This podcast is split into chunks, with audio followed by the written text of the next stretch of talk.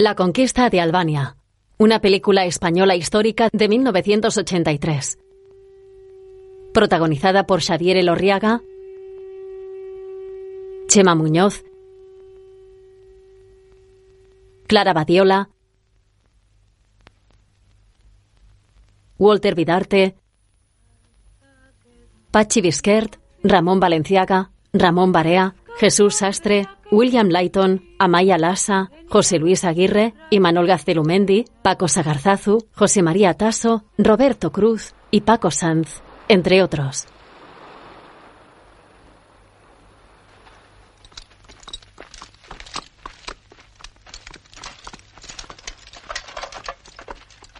Guión de Arancha Urreta Vizcaya, Ángel Amigo y Alfonso Hungría.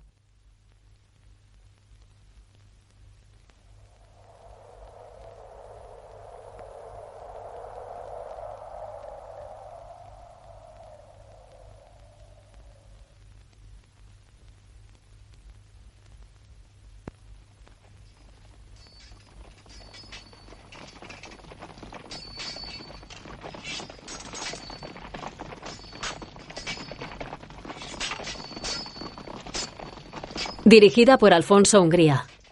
Se muestra el siguiente rótulo. A nuestros hijos. En una habitación iluminada con velas, un caballero con armadura metálica permanece tumbado sobre una mesa empuñando una espada.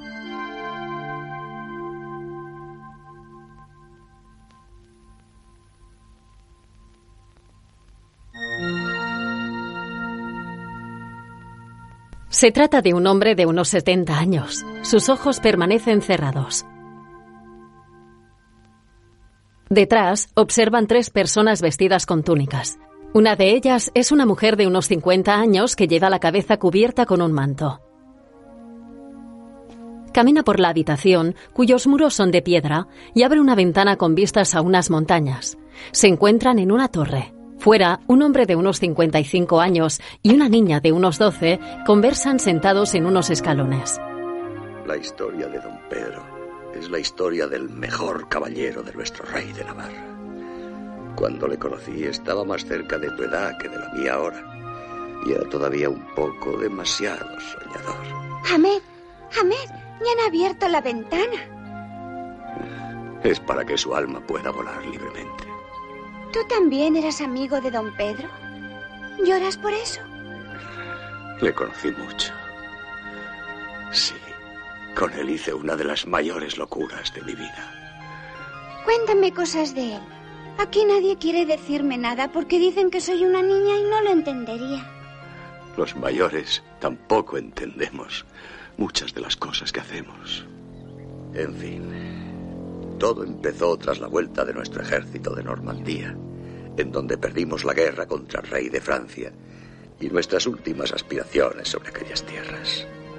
Don Luis de Beaumont, hermano del rey Carlos II, encabezaba a aquellos nobles caballeros. Anteriormente, cuatro hombres cabalgan a caballo por un monte.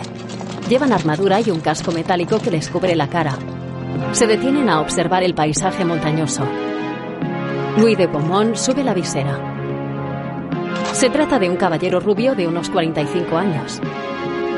Poco después se dirigen hacia un castillo medieval. Uno de ellos porta una bandera al viento.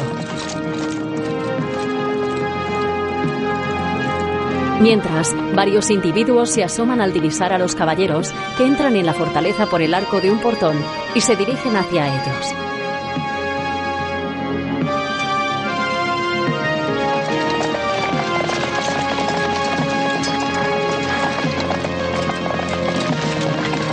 Un joven de unos 30 años de pelo rizado y barba sale al encuentro de Luis que baja del caballo. Beaumont agacha la cabeza y él le quita el casco. A continuación, se dan un fuerte abrazo.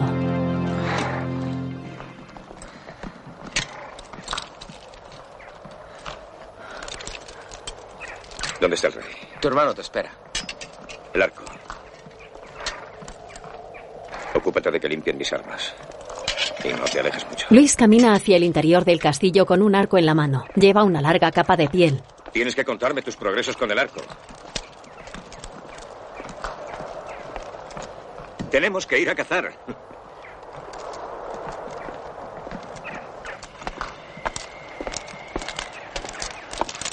Sube una escalera. Arriba los espera un hombre.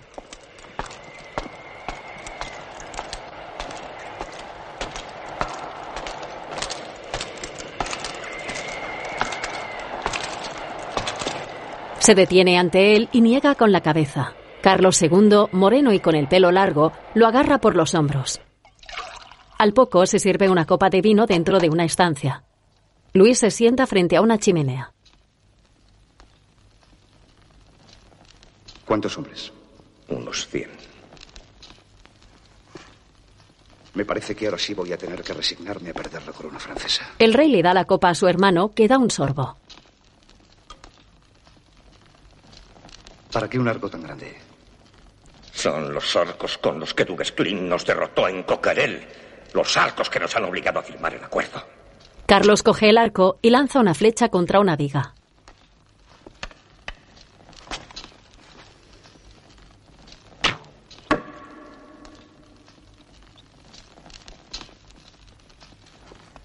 Tenemos que copiar este arco. ¿Necesitas algo, hermano? Mm. Dormir. Solo dormir. El rey carga otra flecha.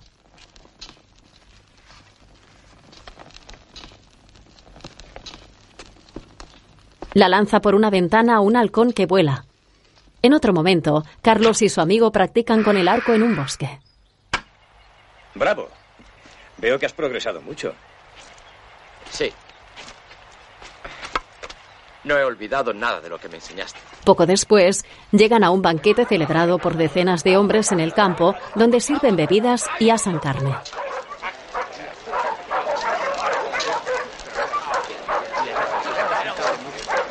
El herrero, el herrero me lo puso y entonces sí que conseguimos lo bueno.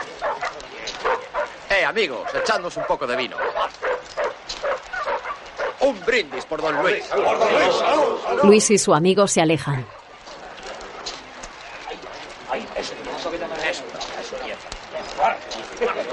Dos hombres se fijan en ellos. Ese chico es esforzado. Puede llegar alto. Yo a su edad. Eran otros tiempos. Sí. Antes se nacía con las uñas fuera, como el oso. Deseaba tanto volver a casa. Mil veces soñé con todo esto. Y sin embargo, ahora. Pronto todo volverá a ser como siempre. No, Pedro, nunca nada es como siempre. Me siento vacío, inútil. Navarra sigue necesitándote. No, eso no es cierto. Ahora que nuestras esperanzas en Francia se han venido abajo, hay que mirar en otras direcciones. Oriente. ¿Oriente? Primero he de casarme. Si se concierta mi matrimonio con la duquesa de Anjou, me veré obligado a reconquistar la herencia que le arrebataron. Será como conquistar su dote. ¿Qué herencia? Un país. En otro momento, don Luis de Beaumont lee el pergamino en una habitación del castillo. A continuación, llega el rey. Por fin. Ya empezaba a impacientarme. Las partes están conformes. El acuerdo ya es un hecho. No me hará falta recordarte la importancia de tu compromiso. ¿A cuál de ellos te refieres? ¿Al compromiso que tengo para con esa mujer, la duquesa Juana? ¿O para con el país que he de conquistar? Los hermanos salen de la estancia. Luego, Pedro tira de un pony en el que monta una niña. Luis los observa tumbado en la hierba más alta.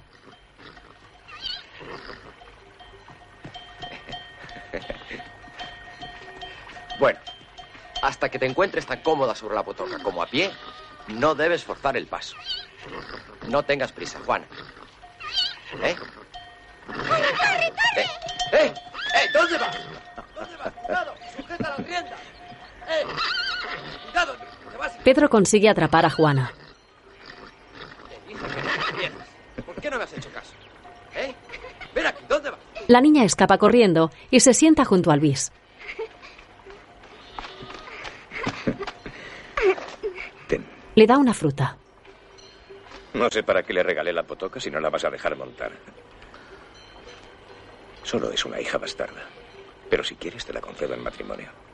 Solo tiene 10 años. Es casi la única persona que siento dejar. Bueno, también a ti te echaré en falta.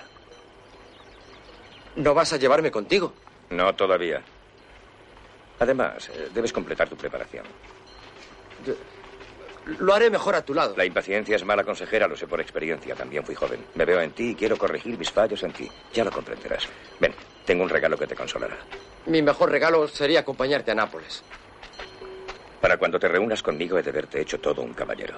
Endurece tu carácter y haz fuerte tu brazo. Entran en el castillo.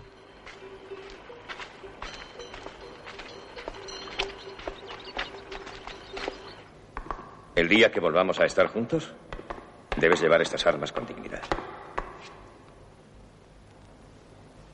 Luis. Luis. Pedro contempla emocionado una armadura completa con espada.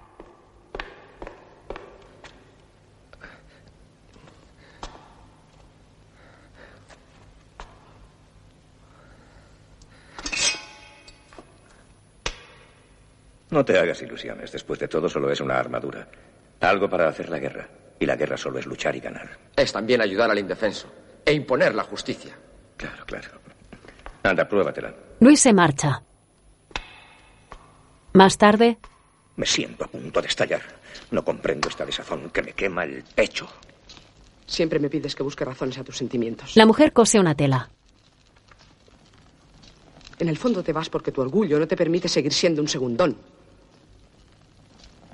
De todas maneras, ¿sabes lo que creo? Que te haces demasiadas ilusiones con tu duquesa y tus tierras de Albania que encima están por conquistar. Si me hago demasiadas ilusiones, tiempo tendré de perderlas. El problema está dentro, no fuera de ti. Nápoles no te hará feliz. Y menos esa mujer. Te conozco y lo sé. Al menos ganaré un reino. Pero no una mujer. La coge por los brazos. Por lo menos deberías comprender que los hombres no podemos ser felices si no nos sentimos necesarios. Yo solo pude darte hijos bastardos. Y tampoco eso era necesario. Sí, a los ojos de Dios. No estoy hablando con Dios. Ni yo pretendo serlo.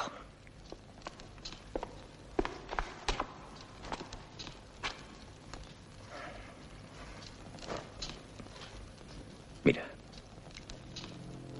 Es Pedro. Él sí debe sentir ahora sobre sí la divinidad. Nada como un baño de luna para consagrar una armadura y recibir el juramento de un caballero. Pedro pasea con la armadura puesta. Juana y un niño lo observan.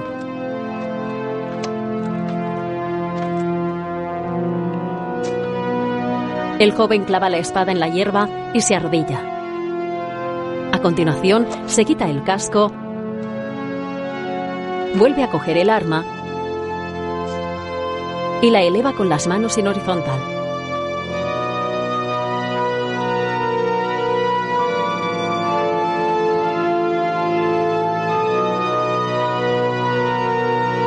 La lleva contra su pecho, la besa y la vuelve a alzar mirando hacia arriba, donde se encuentra Luis. Clava de nuevo la espada en la hierba e inclina la cabeza sobre ella.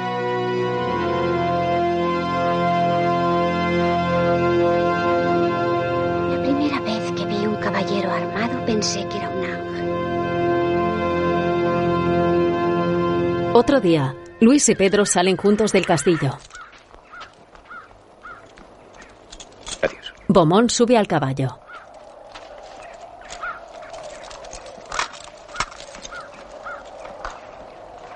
Mira hacia las almenas y saluda con la mano a Carlos II, a quien acompaña una mujer. A continuación, el caballero se marcha junto con sus hombres.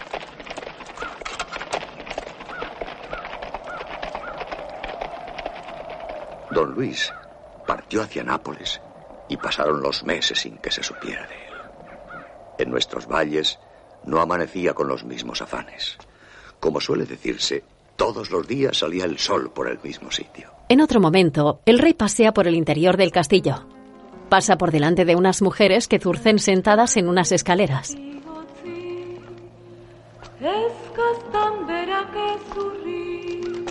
Eskaztan berak ezurri, enian usterra iten ziela, aitunen semek ezurri. Enian usterra iten ziela, aitunen semek ezurri. Otro día, dos hombres transportan paja. Aquella época lo fue de paz y de cierta tranquilidad. El reino prosperó. Las cosechas crecieron especialmente fértiles. Las gentes de armas mataban el tiempo entre el vino y los recuerdos y a veces se entretenían en cruzar las fronteras para fustigar o robar a los vecinos franceses. Todo parecía tranquilo hasta que un día Mirad, un mensajero. Mientras las mujeres lavan en el río, un hombre galopa a caballo en paralelo y atraviesa la muralla del castillo por el portón.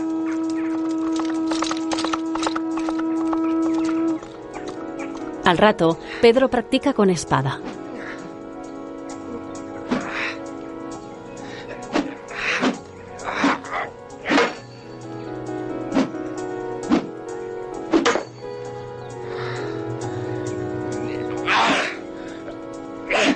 El mensajero lo busca.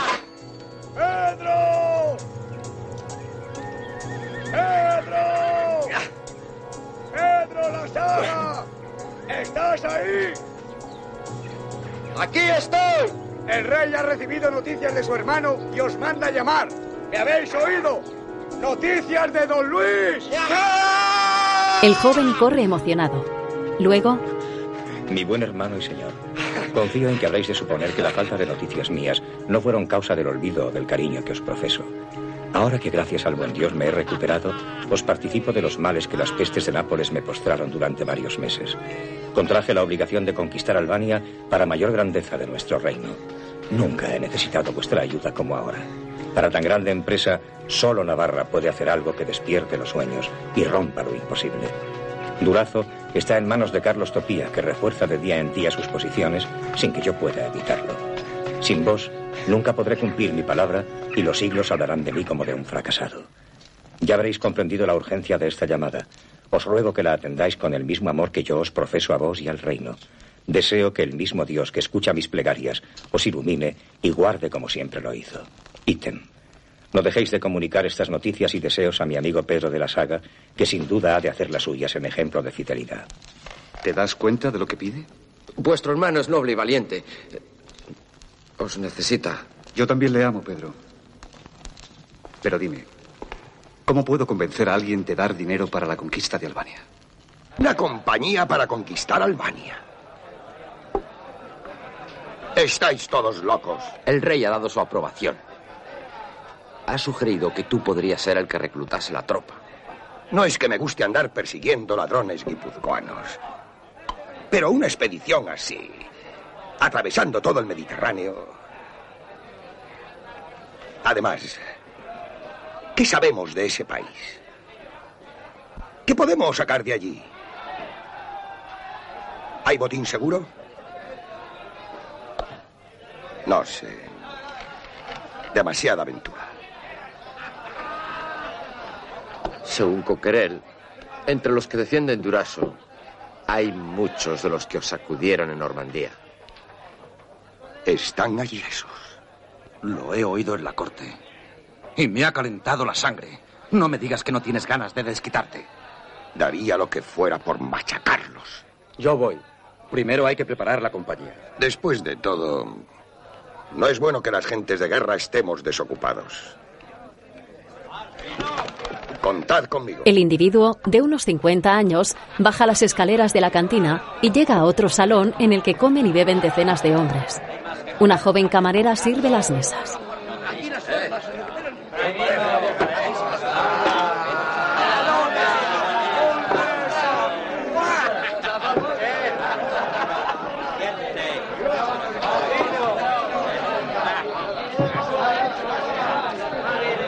Y ya sabéis, correr la voz.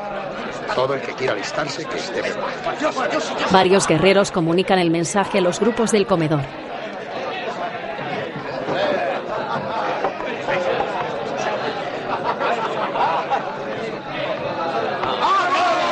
Brindan de pie.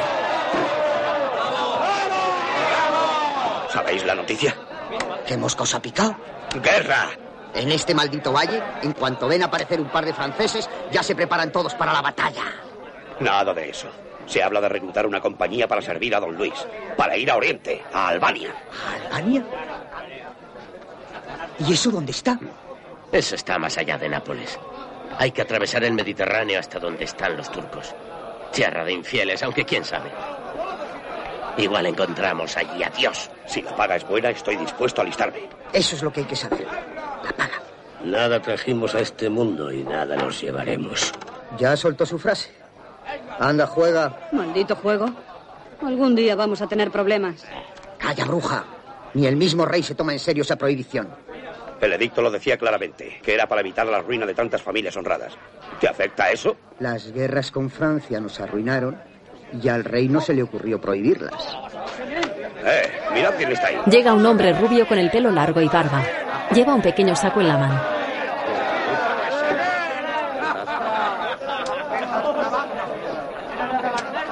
Hola, ladrón. Va a resultar que es mejor matar cristianos que robar cerdos. Un día te atraparán. Y no se contentarán con cortarte las orejas. ¿Se puede saber qué pasa aquí? Nos vamos con una gran compañía. Mejor la sangre que el estiércol. La guerra es un oficio honroso. Estaría bueno, no me cazaron para Normandía y me van a cazar para Tierra de Infieles. La fiera es libre, la obedece un cazador. A continuación entonan un cántico bélico en honor al vino, a Navarra y a los soldados que irán a Albania. Eguzkiak bezala, berotzen du bazala, zuregatik ez bada, kamusten da ez bata. Jaunak eta pobreak, abade eta besteak, Euskaldun eta frantzesak, berdin dira zuretzat. Argo gorri nafarra, ardoriko berera, argo gorri nafarra, ardoriko berera. Aldun gazte gaztea, arrakeriz betea, gerra gizon sutsua, ardo gorriz piztua. Zuk laguntzen baduzu, etxairik ganez dugu, hasi eta bukatu, besoak ez lekatu. Ardoria parra, ardoriko berena, ardoria parra, ardoriko berena. Gerra du lanbide, markoa eta neke, ospea eta bentura, uda eta neguan. Altami, argaixoak, zuek hiltzera goaz, jarri zutik udari, aintzana farroari.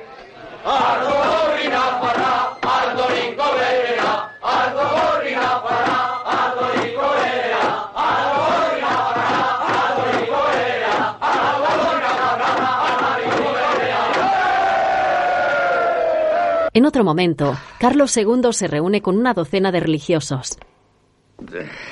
Es demasiado lejos hasta para vos. El mundo está cambiando. Ya no hay lugar para aventuras de conquista. No es tiempo de fuego, invasión y saqueo. Tampoco de cruzadas. Las guerras solo sirven a quienes pueden formar fuertes imperios. Y bastante trabajo tiene Navarra con defender sus fronteras de franceses, castellanos y aragoneses. Sabéis bien que Navarra le debe a mi hermano más que yo. Lo sé. Pero Navarra no ganará nada con esa expedición. Ganaremos menos si no nos arriesgamos. Y yo perderé a mi último hermano. Mi obligación no es entender tus emociones, sino aconsejarte en asuntos de gobierno. Después, tú señalarás el camino y nosotros lo seguiremos. Esa es la costumbre y nuestro deber. Señor, vos sabéis que siempre un deseo real lo es nuestro. Pero vuestros súbditos no se han recuperado de las campañas de Normandía. Ahora, si el rey decide un impuesto especial. Comprendo vuestras razones. Comprendo lo que os une con vuestro hermano Luis. Y admiro vuestros afanes por engrandecer Navarra. Pero es tarde para perseguir un objetivo en el que vuestro hermano ya ha fracasado una vez, si me permitís que os lo recuerde. Y además esa empresa no parece nada fácil. Ninguna victoria resulta fácil. ¿No es cierto, mi querido abad? Señores, podéis seguir discutiendo cuanto queráis. Pero hoy mismo necesito saber vuestras conclusiones. El rey se marcha. Es bien cierto. No se consigue la victoria placenteramente. Pero también hay otras ganancias que considerar. Si lo que el rey quiere es mejorar la situación comercial, lo sensato sería canalizar de una vez el Vidasoa. Ya lo hemos oído. Con el dinero de Albania, no solamente acabaremos de canalizarlo, sino que incluso podrían completarse las obras de Ujue. Pero no hemos de considerar también otros intereses. Difícilmente puede ya crecer Navarra sobre nuestros vecinos. ¿No sería más sensato mirar hacia otros territorios, países en los que apoyar nuevas empresas comerciales? Ganaríamos presencia en Nápoles. Podríamos adentrarnos en el Adriático. En fin, no hace falta ser catalán ni genovés para desear el Mediterráneo. Por su parte, Carlos se arrodilla ante un Cristo crucificado en miniatura.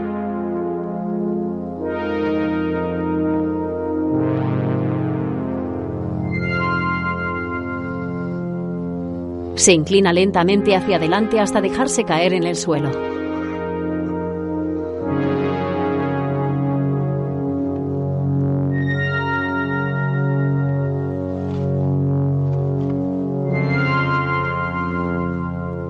Otro día, decenas de hombres se alistan.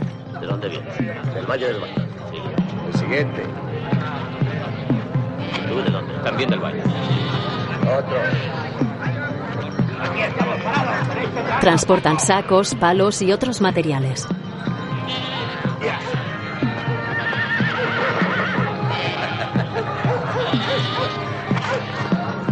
A mí seguro que me aceptan. Tengo hechas numerosas redadas en la frontera guipuzcoana. Cazar bandidos no es hacer la guerra. Yo estuve en Normandía. O sea que no has hecho más que comer. Otros prefieren hablar. Maldito seas mil veces, maldito. Yo solo hablo de lo que he vivido. Ven aquí si lo dudas. A ver si te atreves ahora.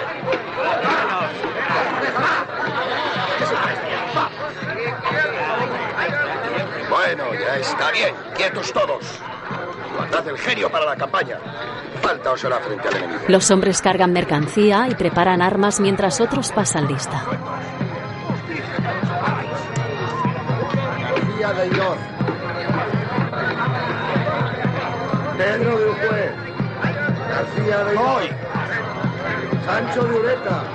Vamos, muévete. Me ha mandado aquí. Aznar de Ayar. Yo soy. San Fernández de Baztán. Veos. Esto ya está. No tenía que ser 200. Queda ni uno más, el Foz al Reino. López de Echeverría. Recoged eso del suelo. García de Betauten. Vamos, rápido. Pedro trata de organizarlos.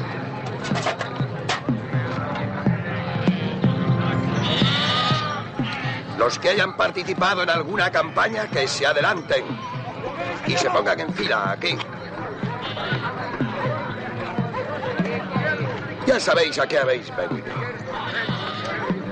Vamos a ver si servís para algo. Coge una ballesta. Dispara. Antes, si no te importa, quisiera hacerte una pregunta. ¿Cuál va a ser nuestra soldada? Esa no es una buena pregunta. Podrías preguntar, por ejemplo, ¿cuándo partimos? Eso ya me lo dirán sin que lo pregunte. ¿Cuál va a ser nuestra soldada? Una tunda de palos le daría yo. Nadie se interesa por la gloria cuando no tiene que comer.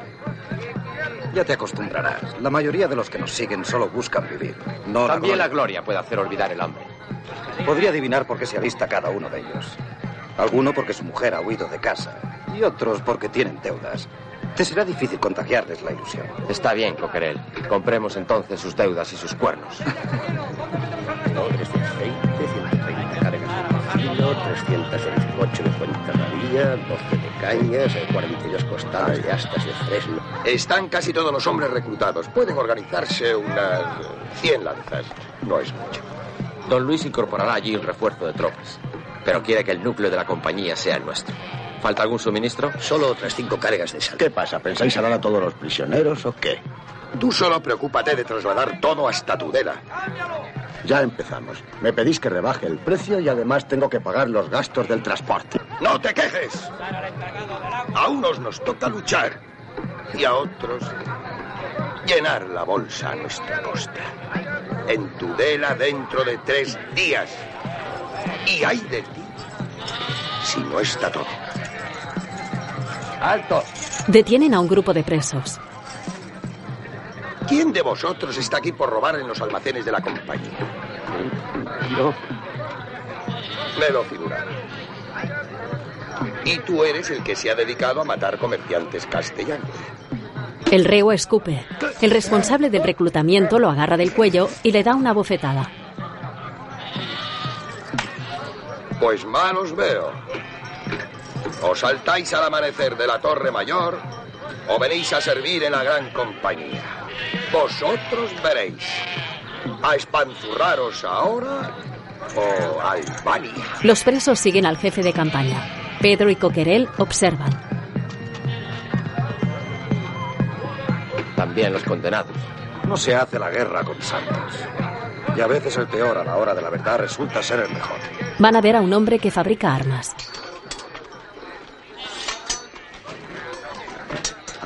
Ahora veréis, señor. Les muestra una espada recién forjada. Mirad, mirad qué temple. Pedro la maneja. No está mal. ¿Y los arcos? Así es como los quiere don Luis. Ya llevo hechas tres docenas. Algo se aprende de las derrotas. Son magníficos. Pero un buen arco no hace un buen tirador. La gente lo que necesita es instrucción.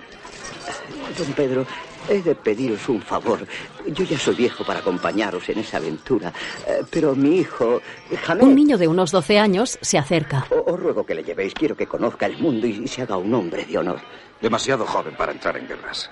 Pu- puede que sea joven, pero es listo y dispuesto como ninguno. Eh, puede serviros de gañán o de paje de don Luis. No sé. Ya hablaremos de eso. Yo no sabía que Alá en su sabiduría había dispuesto que no iba a separarme de aquel hombre hasta muchos años después.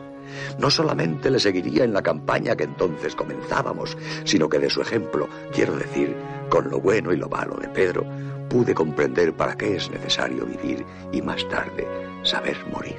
Otro día, el valle amanece neblinoso.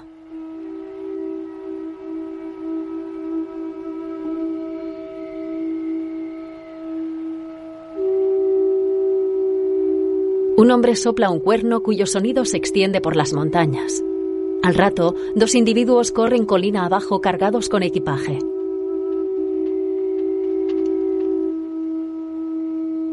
Otros cuatro acuden a la llamada, armados.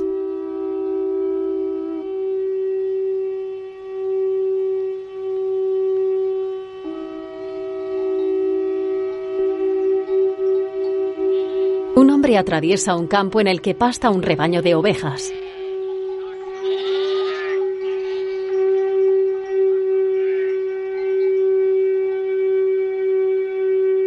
En otra zona del valle, otro reclutado se despide de su familia y se marcha.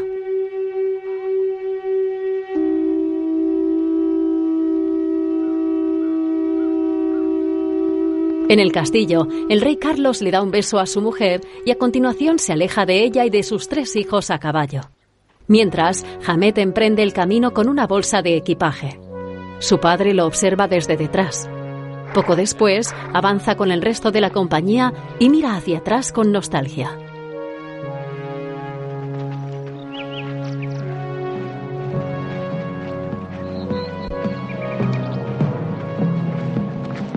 Los caballeros encabezan el grupo portando banderas y un estandarte con el escudo de Navarra. Unos a caballo, vestidos con armadura y cascos metálicos, y otros a pie, protegidos con un escudo y una lanza con un banderín rojo.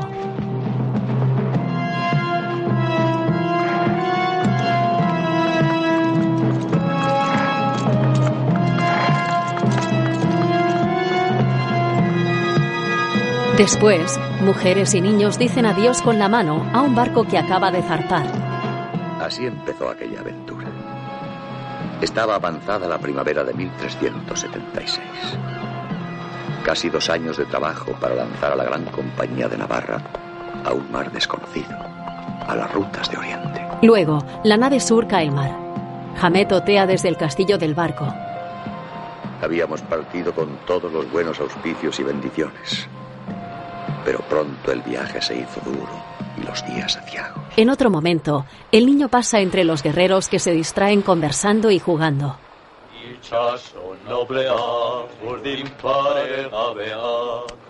Pasábamos la mayor parte del tiempo hacinados en las bodegas del barco. Muchos de ellos llevan poca ropa.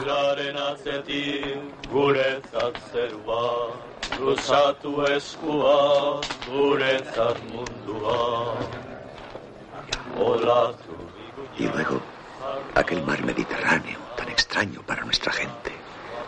Nunca fue de buen augurio. De pronto se detenía el viento y nos parecía quedar anclados, presos, impotentes. Mientras, Pedro sube a cubierta en plena noche y se acerca a un compañero. Hamed los observa por una ventana. Ya llevamos así dos días. ¿Cuánto puede durar esta calma? Nadie puede saberlo.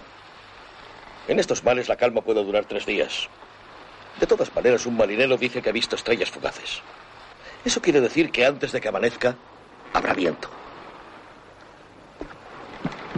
A veces pienso si seré capaz de llegar a Nápoles. En la bodega, Os digo que el maldito cielo no acompaña esta empresa. Mejor sería confiar en mil diablos que en todos los santos. Ay, ¿quién nos hizo olvidar nuestros viejos dioses? Cristo os metió agua en las venas. Agua estancada, como la de este mar, que más parece charca que verdadero mar.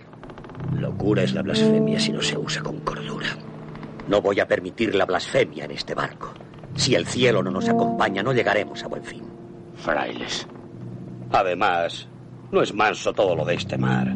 Los piratas de una orilla y otra observan las rutas, aunque según dicen, a los corsos se les oye a 20 leguas, pero a los turcos se les huele a 100 más. Pero también dicen que en los días como hoy, cuando el viento no sopla y el mar parece aceite azul, se oyen voces de mujeres, gritos y susurros. Los que las oyen se vuelven locos. Los que no las oyen se mueren. Son solo historias de pagano que un cristiano no debería repetir, y menos creer. Si contáis algo, por lo menos contadlo bien. No son mujeres. Son animales con cuerpo de mujer. Y de cintura para abajo tienen una cola de pescado. No veo por qué no puede ser cierto. En las orillas del Vidasoa, yo he visto mujeres con pies de pato. Si éstas vivieran en el mar, lo normal sería que tuvieran una cola de pescado en vez de piernas. Si en vez de contar historias de terror y de hincharos a comer, soplarais todos a la vez, los barcos podrían avanzar. el jefe de la compañía se abre paso entre ellos, enfadado. En otro momento, Hamid contempla las estrellas tumbado sobre la toldilla. Se incorpora rápidamente al oír un ruido. El guerrero al mando pasea con un farol en la mano.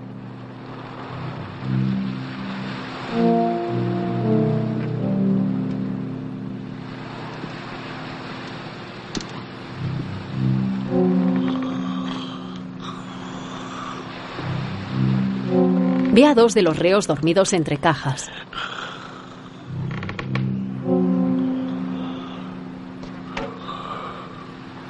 Agarra a uno de ellos por la ropa y lo tira por la borda. Seguidamente hace lo mismo con el segundo.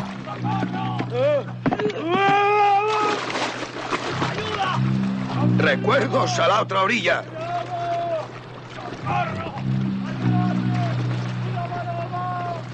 ¿Qué sucede? Nada. Dos que gustaban del vino y ahora se acostumbrarán al agua. Se van a ahogar. Esto es un crimen. Es lo que se merece quien se emborracha cumpliendo una guardia. Podías haberlos encadenado. Llevaban varios días bebiéndose el vino de la provisión. No caben ladrones en una campaña. El castigo debe ser ejemplar.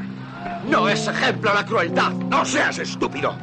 Hay que hacer cumplir las órdenes. Se desafían con la mirada. El líder de la compañía se fija en la vela del barco. Mira. El viento vuelve a soplar.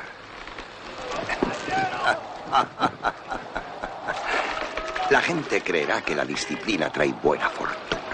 Mejor es creer que Dios nos acompaña. ¡Arriad la vela! ¡Lanzad un cabo y recoged a esos hombres! ¡Alonso, ahí va eso! ¡Rápido, una escala! Otro día, los hombres tiran de la vela. Pero no hay día que no llegue. Y así llegó el que avistamos la ciudad de Nápoles. En aquellos días, todavía, la peste que había enfermado a nuestro señor don Luis arrasaba la ciudad. Por ello tuvimos que fondear en su bahía, a distancia.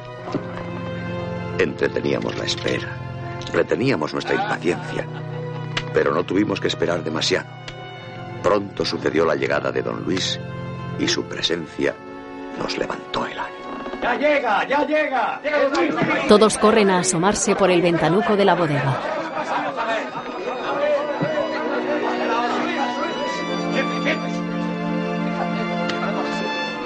Hamed se abre paso y observa desde la puerta la llegada de don Luis.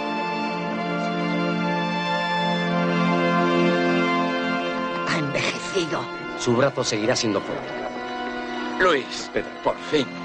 Entre varios hombres ayudan a subir a bordo a una joven.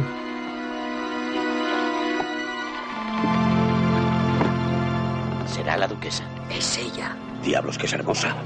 Caballeros, la duquesa de Anjou y de Durazo. Vendrá con nosotros.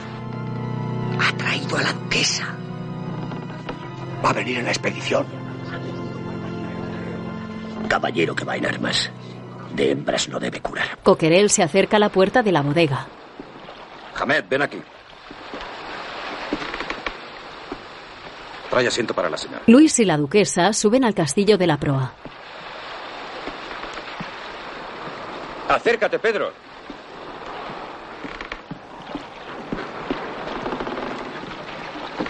Este es Pedro. Le hablé de ti. Le hubiera conocido en cualquier parte. Me hablaste del fulgor de sus ojos.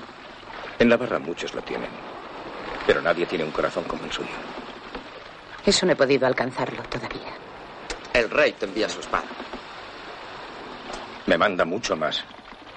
Pedro, desde vuestra llegada he recuperado todas mis fuerzas.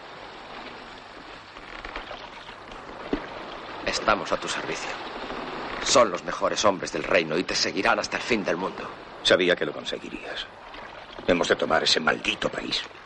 Para ella. No te lo dije, Juana. Con Pedro, con mi gente, ya no hay nada imposible. Dentro de poco, los tres unidos, nos enfrentaremos a cualquier enemigo. He tenido un nuevo sueño. No, no era un sueño. Está aquí. Dame la mano. Luis les toma la mano. Mi sueño es el nuestro. Juana le ofrece su mano a Pedro y él la coge con cautela.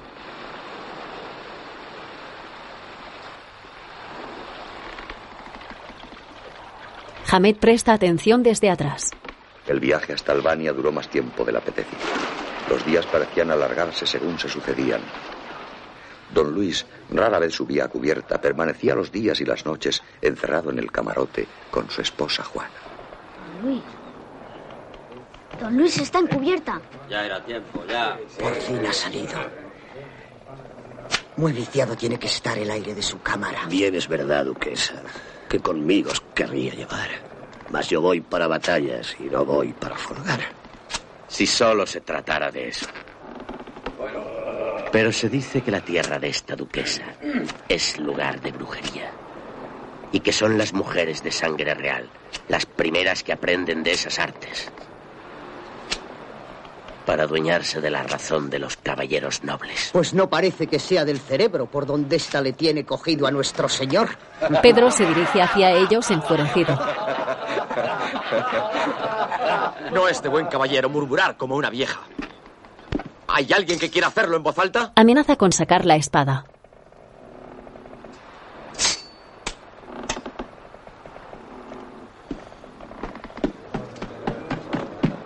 Sube a cubierta y pasa por al lado de unos compañeros que arrían la vela.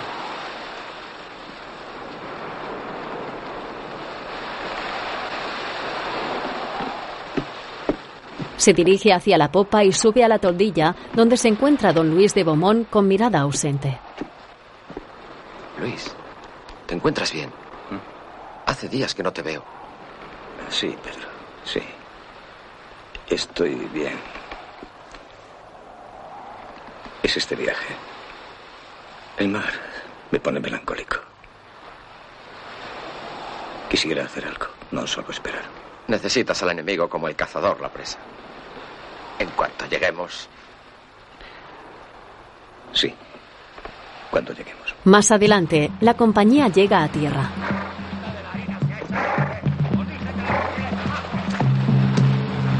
Vamos, vamos. Luis dirige a sus hombres que cargan con el material por la playa. Eso arriba. ¡Arriba! Hamed persigue a Pedro imitando sus pasos.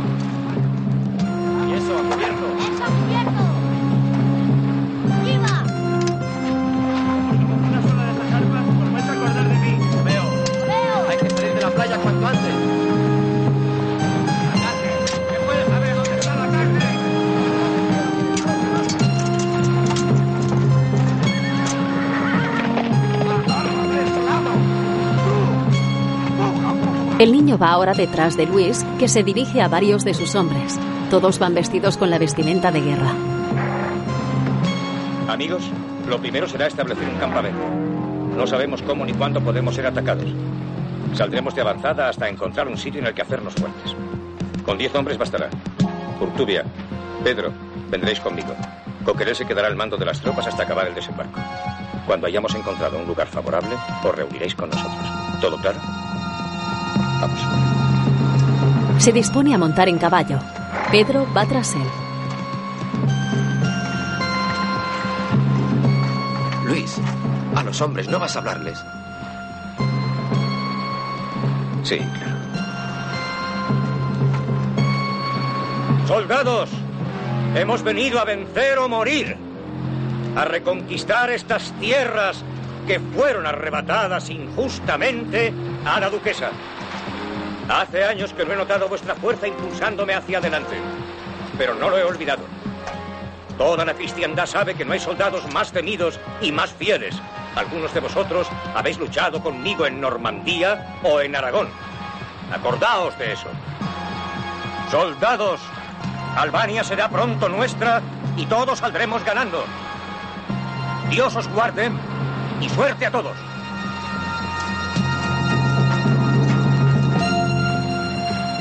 Sabe cómo calentar a la tropa. Mejora de calentar las sábanas de la duquesa esa. Luis, Pedro y otros ocho caballistas se marchan a caballo.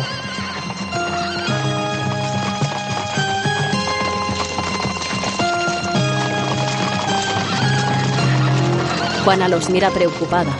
Poco después, los diez hombres avistan las áridas tierras enemigas.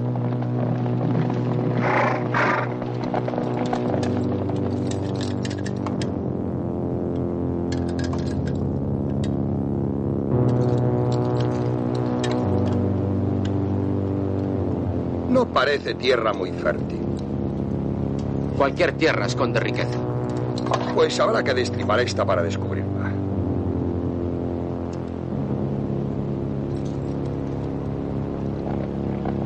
Al rato, cabalgan por la zona levantando una polvareda.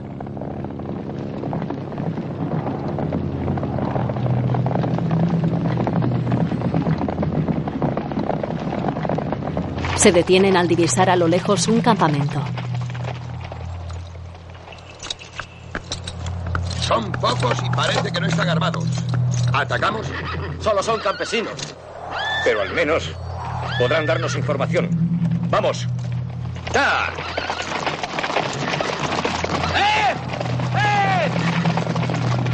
Los locales, que visten con túnica y turbante, huyen y entran en sus cabañas de madera.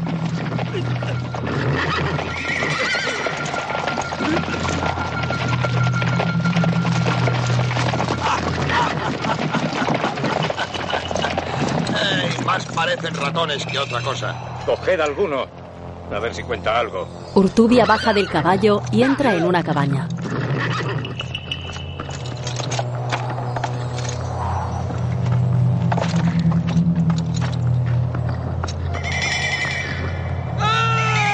Pedro va en su búsqueda. ¿Qué pasa? ¡Sal de aquí! Por lo que puede entenderse a este chico, el enemigo no anda lejos. Urtubia saca a un hombre a la fuerza y hace que se arrodille. Cerca de aquí, en aquella dirección, debe de haber un fuerte o campamento. Está bien. Vamos allá. Los caballistas siguen la indicación y cabalgan por las tierras desérticas.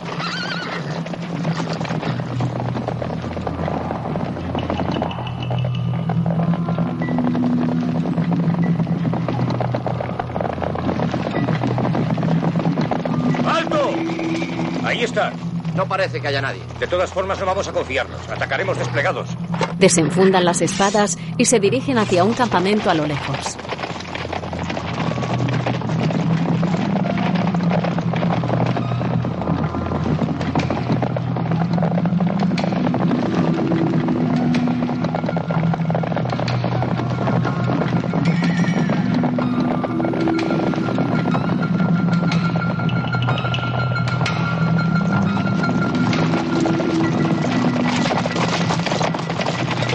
Al llegar, se distribuyen alrededor de cabañas de madera y paja sin que nadie salga de ellas.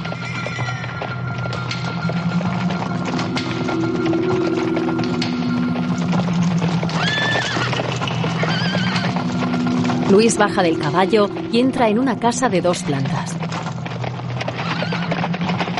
No hay nadie.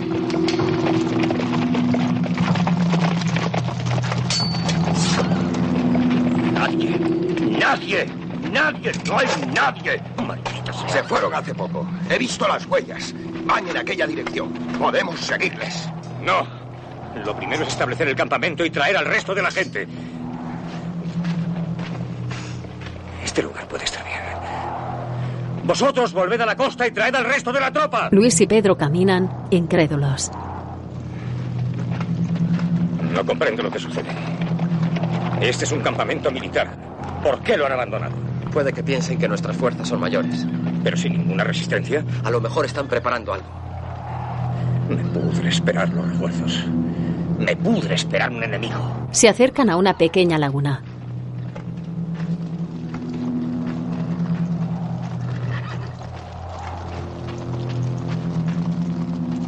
Don Luis se agacha y toca la tierra, la huele y se la lleva a los labios.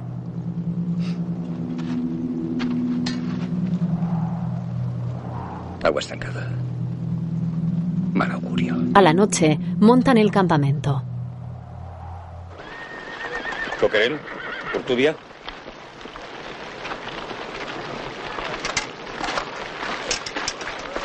Hay que recoger esas vituallas. Los hombres encienden hogueras y se organizan.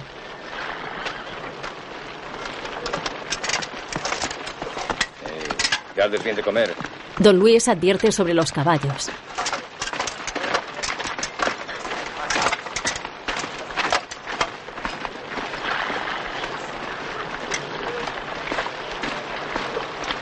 Luis. Los capitanes están reunidos. Hamet observa a Luis y a Pedro entrar en una tienda de campaña en la que decenas de hombres se reúnen en torno a una mesa con velas. Beaumont se sienta entre Urtubia y Coquerel.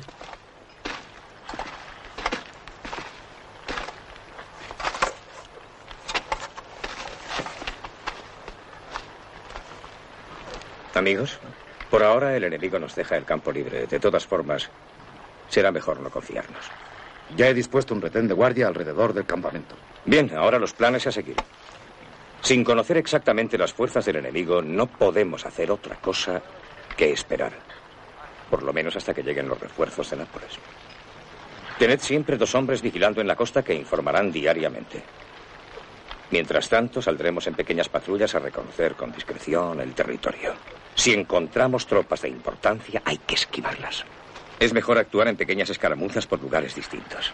Si atacamos y nos retiramos con rapidez, podremos dispersar y confundir al enemigo hasta que podamos presentarle batalla. Golpearemos aquí y allá antes de que puedan darse cuenta. ¿Estáis de acuerdo, señores? ¿Tardarán mucho esos refuerzos? No, no. Ya deben estar en camino. Cuando lleguen, ya habremos vuelto locos a estos salvajes. Brindan con vino. Después, Ana, ¿estás ahí? Luis y Pedro la buscan en la oscuridad. Juana. Beaumont encuentra a la duquesa en un rincón de la cabaña. Juana, ¿qué haces aquí? Luis, esto es una cuadra. Mira este suelo. Y estas paredes. Ni siquiera tenemos cama. Mandaré a hacer una. ¿Y la comida? Mañana saldrán patrullas. Algo encontraremos. Ten paciencia. Ya te advertí que este viaje... Lo sé. No diré nada más. Es mejor así que separados. No lo hubiera soportado. Yo tampoco. Pedro. Ayúdame a avivar este fuego. Pedro trae ramas secas y las arriman a la hoguera. No estaremos aquí mucho tiempo. En cuanto lleguen los refuerzos de Nápoles, tomaremos Durazzo y nos servirán en el mejor de los palacios. No fíes demasiado en esos refuerzos. Tengo la promesa de tu tía la reina. No voy a dudar de ella. Tampoco ella dudó cuando mató a su primer marido. Por Dios. Juana, no resucites fantasmas del pasado. Hay que mirar hacia adelante. Déjalo de atrás. Ven, acércate al fuego. Hace frío y necesitas descansar. La duquesa se recuesta en el suelo junto al fuego y cierra los ojos. Luis la cubre con pieles. Además, ¿qué va a pensar Pedro si te oye hablar así?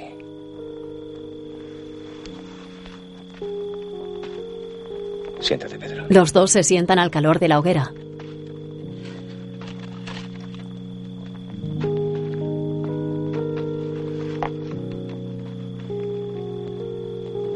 Amiga cortés y discreta. Gentil dama de alto linaje. Bella, graciosa y generosa. Algo así me dijeron cuando concertamos nuestro matrimonio. claro que el que lo hizo fue el rey de Francia para ver si conseguía quitarse de encima a Navarra.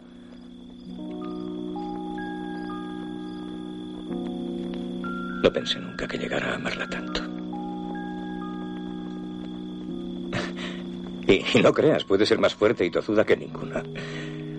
¿Sabes que su tía la tuvo encerrada en un castillo porque no quiso aceptar a un pretendiente? ¿No me crees? Sí. Nada más claro que vuestro amor. Entonces, ¿por qué ese ceño? Lo que hablasteis de los refuerzos. ¿Y si fallaran? Luis se levanta con rabia. Si fallaran. Si fallara la flecha, la esperanza, la lealtad. Si no estuviéramos entre amigos, si el país está maldito, si no hubiera futuro.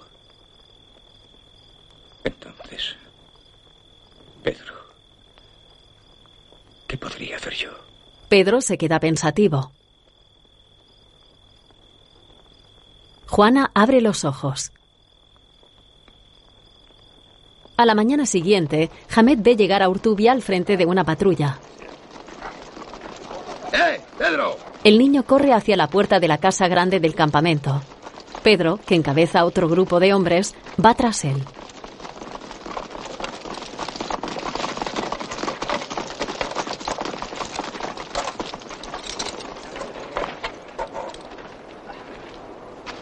¿Está preparado, don Luis? Hamed niega.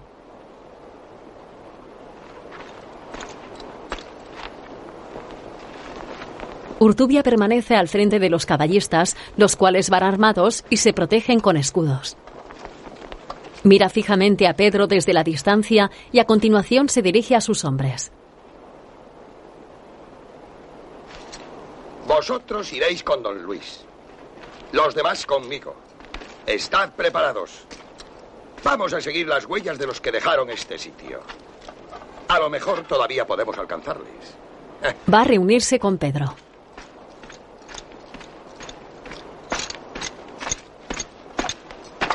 Todo listo. ¿Cuándo salimos? Luis está esperando. Voy a avisarle. El joven entra en la casa y se queda en la puerta de una habitación del fondo.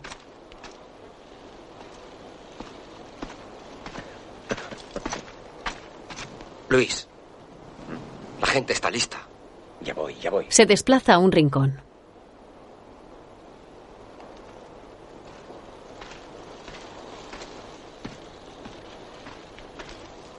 Desde allí, observa a escondidas a Luis y a Juana salir de la recámara, dándose un abrazo y un beso.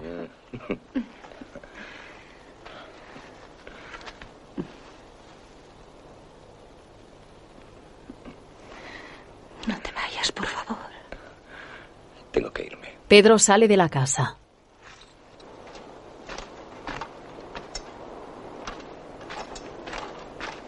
Ya. Urtubia espera a Luis en la puerta.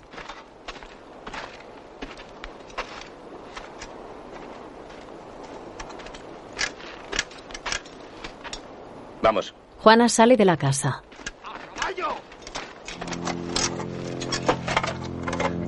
Urtubia. Don Luis observa desde el caballo a la duquesa y a Turbia hablando en confidencia.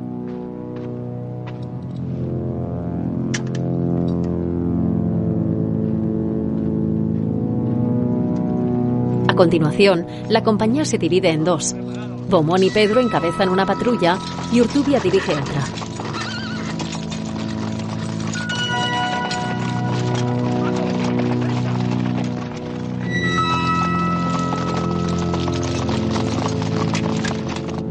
Al rato, la segunda tropa avanza por un terreno enfangado.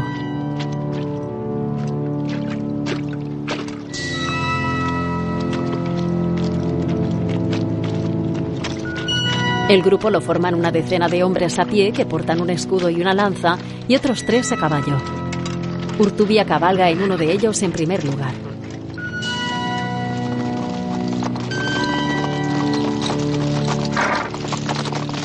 Poco después, se detienen al divisar a lo lejos dos columnas de humo.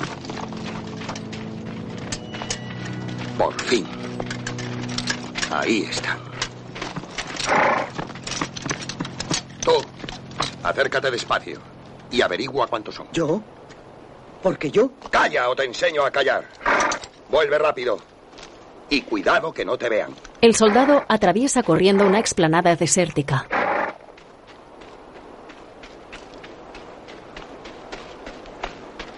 Deja el escudo y la lanza en el suelo y avanza agachado hasta encontrarse entre montículos de tierra y arbustos secos.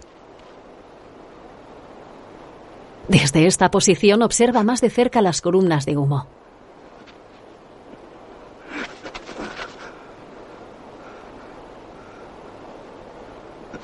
Retrocede corriendo.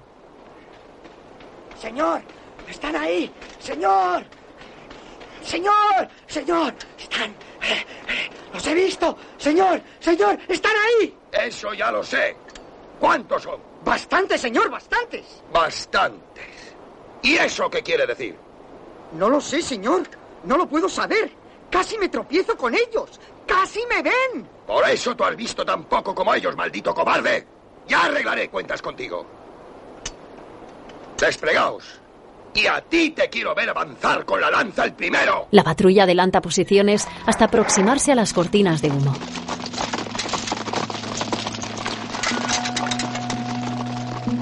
Mientras, don Luis avista a lo lejos a un pequeño grupo de personas. Por Dios. Existen. Ya empezaba a dudarlo. Llevamos medio día andando sin ver a nadie. Pocos cuerpos, pocas almas. Cuerpos o almas es igual. Necesitamos noticias y las encontraremos. Adelante. Dos individuos caminan tirando de dos animales. ¡Vamos a agarrar alguno! Los locales empiezan a huir desesperadamente.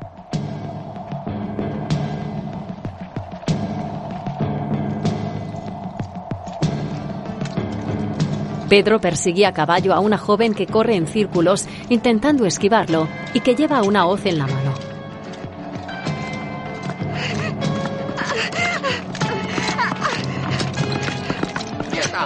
La acecha y se aproxima cada vez más. ¡Quieta! ¡Espera! ¡Quieta! ¡No corras! ¡No voy a hacerte daño! La mujer continúa corriendo delante del caballo hasta que pierde fuerzas, tropieza y cae. ¡Oh! ¡Oh! Se arrastra hacia atrás por la tierra. Pedro baja y se acerca a ella lentamente. No tengas miedo. Tranquila. Soy amigo. Ella lo amenaza con la hoz.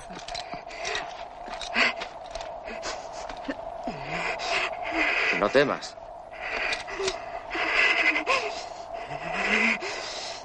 No me entiendes, ¿verdad? Mira. Voy a quitarme la espada.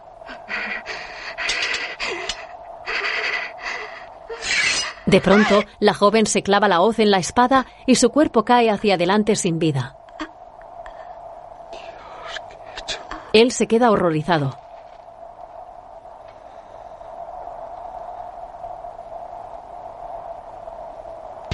Por su parte, la patrulla de Urtubia avanza y se adentra en las columnas de humo.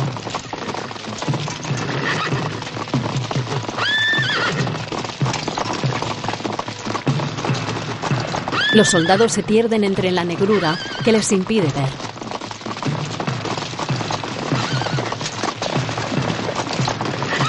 Corren de un lado para otro, sorteando las llamas que queman restos de maderas sin atisbar la presencia de ningún enemigo. Urtubia baja del caballo y tumba con rabia los palos y las estructuras que arden. ¿Dónde estáis? ¡Malditos demonios invisibles! ¡Que salid aquí! ¡Solo tierra y fuego! ¡No soy más que polvo! ¡Viejas! ¡Malditos! ¡Cobardes! ¡Urtubia, qué haces! ¡Déjame! ¡Aquí no hay nadie! Si son fantasmas, tendré que acabar con ellos de todas formas. Un compañero lo inmoviliza. De acuerdo, de acuerdo. Aquí, aquí no hay nadie. Pero yo sé.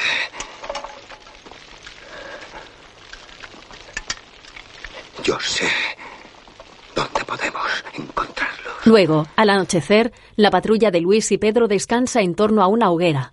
Los dos amigos se apartan del resto.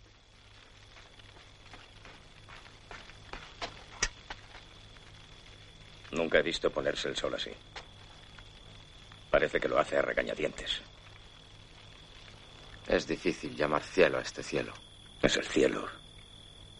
Y es la tierra. Este país me recuerda las tripas. Es la inactividad. Y a nuestra gente le está ocurriendo lo mismo. Hay que luchar. La sangre caliente despeja la cabeza. ¿Luchar? ¿Contra quién? Nadie puede querer morir por defender esto. La luna me parece trofeo mucho más apetecible. Pero es esta luna nuestra luna. Pedro mira fijamente a la luna. Otro día, una caseta de madera con tejado de paja arde. La tropa de don Luis y Pedro se acerca a la zona.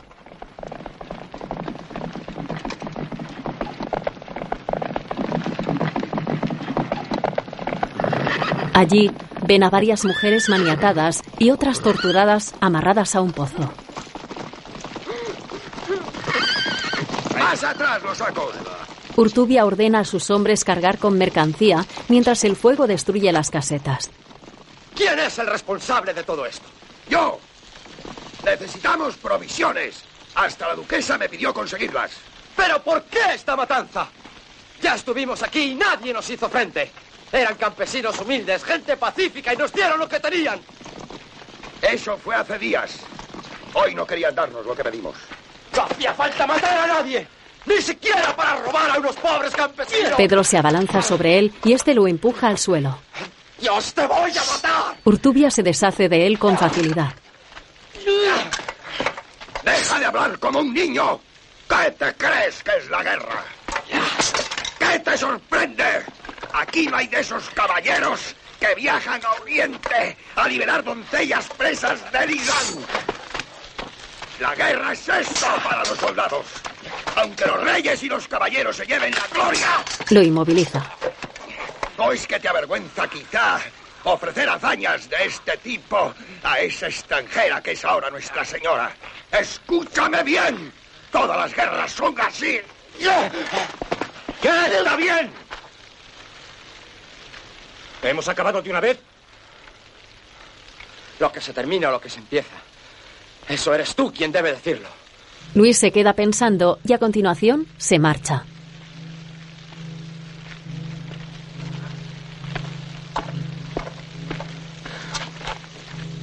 Pedro va detrás de él.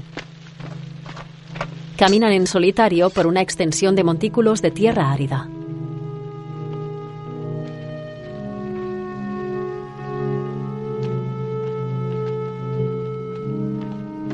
Crees que a mí me divierte la idea de que algunos de mis hombres hayan matado a una muchacha después de forzarla o que hayan acabado con algún campesino inocente.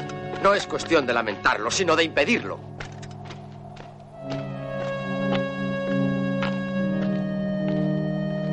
Se sientan en el suelo. No hay nada más triste que contemplar cómo se deshacen las ilusiones de un amigo. Pero no es lo mismo soñar con la guerra que vivir de ella. Todos lo hemos aprendido. Luchar en batalla es distinto. Es de hombre a hombre, de fuerza a fuerza. Y tú conseguirías impedirlo aunque estuvieses al mando. Puedes pedir a un soldado que dé la vida por tus ideales. Pero nada más. No quiero participar en esto. No podrás evitar los atropellos. Seguirás siendo un hombre de guerra. En el futuro no sabrás hacer otra cosa. No es fácil escapar al destino. Pero tú no has luchado siempre por encontrar el tuyo. Pedro, mira a tu alrededor. Ahora dime, ¿tú crees que tengo lo que buscaba? Mientras, en la costa, Esos refuerzos hoy ya no vendrán. Pero es que acaso llegarán algún día. tres hombres esperan mirando al mar. Más tarde, decenas cantan alrededor de una hoguera.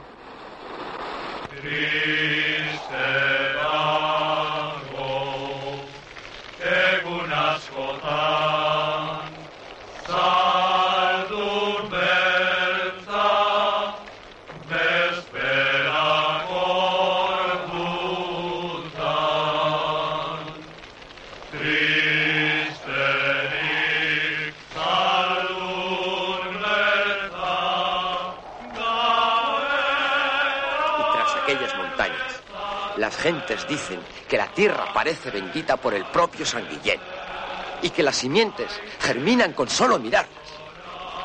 Hay infinidad de ríos que arrastran oro y pueden verse las piedras brillando con solo acercarse a la orilla. Y en Durazo, que será nuestra como hay Dios. Cuentan que hay una iglesia o templo o como quieran llamarlo esos malditos paganos con las cúpulas forradas de oro puro pueden verse brillando desde 50 leguas. Y en las junturas de los sillares han incrustado piedras preciosas, zafiros, diamantes y perlas. Jamet atiende con admiración. En otro momento, Pedro entra en la casa. Luis, Camina de un lado para otro y encuentra una copa tirada en el suelo.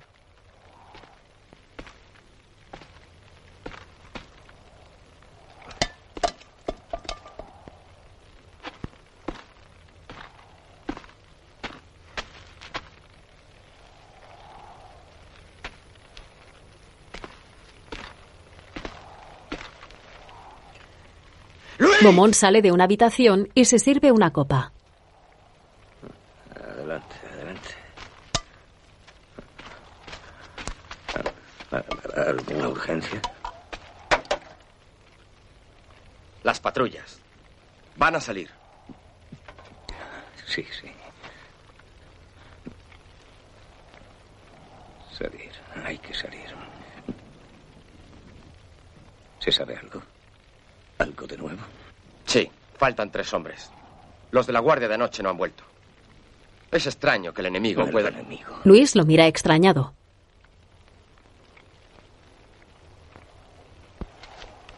¿Dónde demonios está el enemigo? Tira la copa con furia.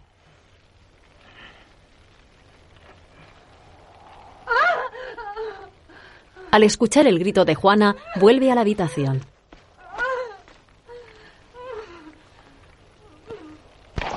Luego, las patrullas salen del campamento.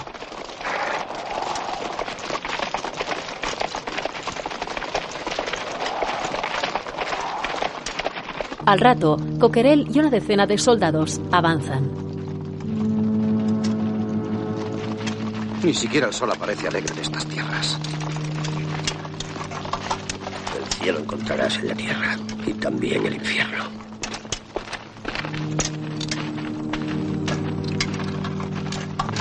Mientras, la patrulla de Pedro y Luis continúa por unas tierras desérticas entre montañas.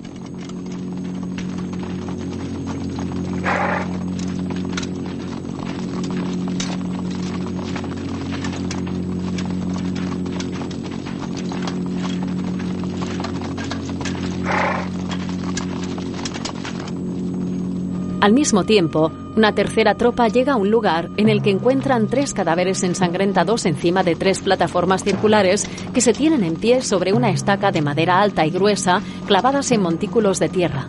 Los soldados se aproximan para examinarlos de cerca.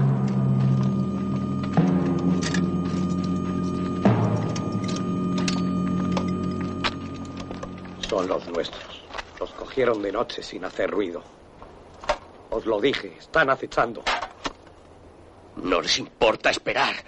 Si pueden irnos cazando. Uno de los reos sube a las montañas.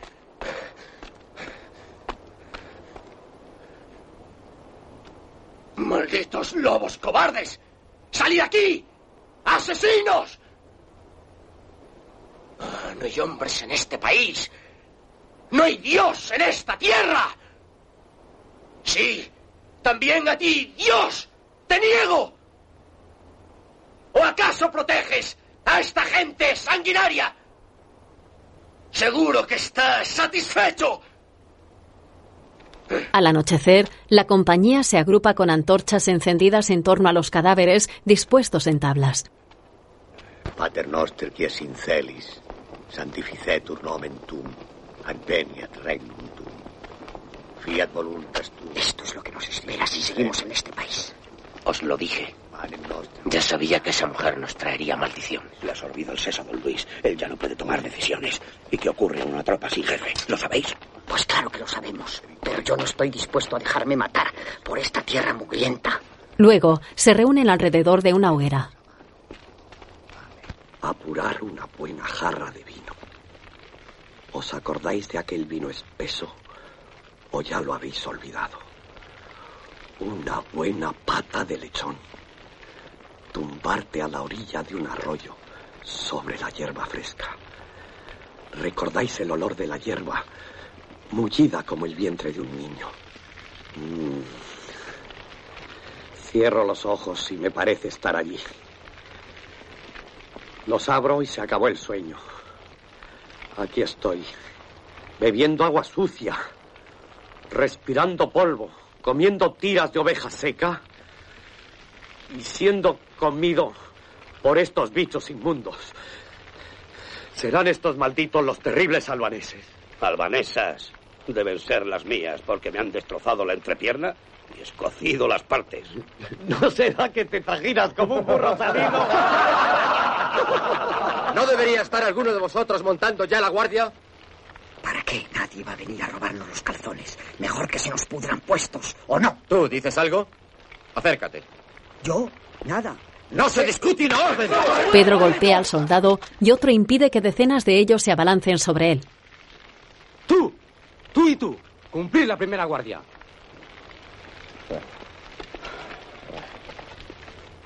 Esto se pudre. Pedro mira hacia la casa.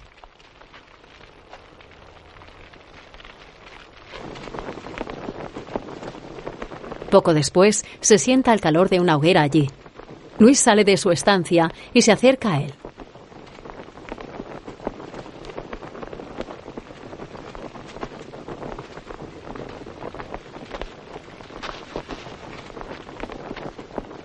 Luis, ¿Qué quieres? Te escucho. Luis, la gente está inquieta. La, la muerte de estos hombres les ha... No, no, no es eso, es... Es esta larga espera. Cada vez se hace más difícil no hacer nada. Eso no puedo evitarlo. Ya lo sabes. Pero al menos podríamos... Hay gente que piensa que... Está bien. Habla. Termina de una vez. En fin. Los capitanes van a venir a hablar contigo. Quería avisarte. También que... Estaré siempre a tu lado. ¿A mi lado? Dios, no entiendo qué ocurre si es que ocurre algo. Son ellos. Está bien, que pasen. Que pasen y acabemos de una vez con el misterio. Pedro se asoma a la puerta de la casa y les indica que pasen a Urtubia, Coquerel y otros tres capitanes. Mientras, Hamed los observa escondido.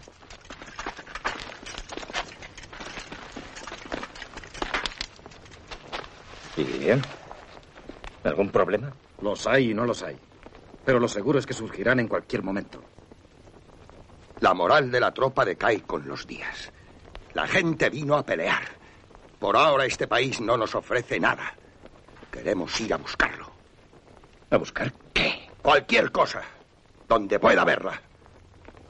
Queremos atacar Durazo. No se puede atacar una ciudad sin refuerzos. Aún no sabemos siquiera si está fortificada. No sabemos nada. Y aguantar con los brazos cruzados, comidos por los piojos y los cuentos. de Podemos fantasmas. acercarnos a Durazo y observar sus defensas. Entonces podrías decidir.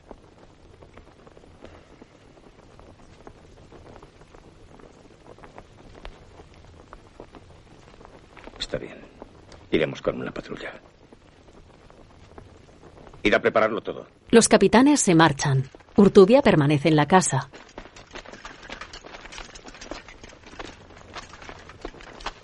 ¿Vendréis vos con la patrulla?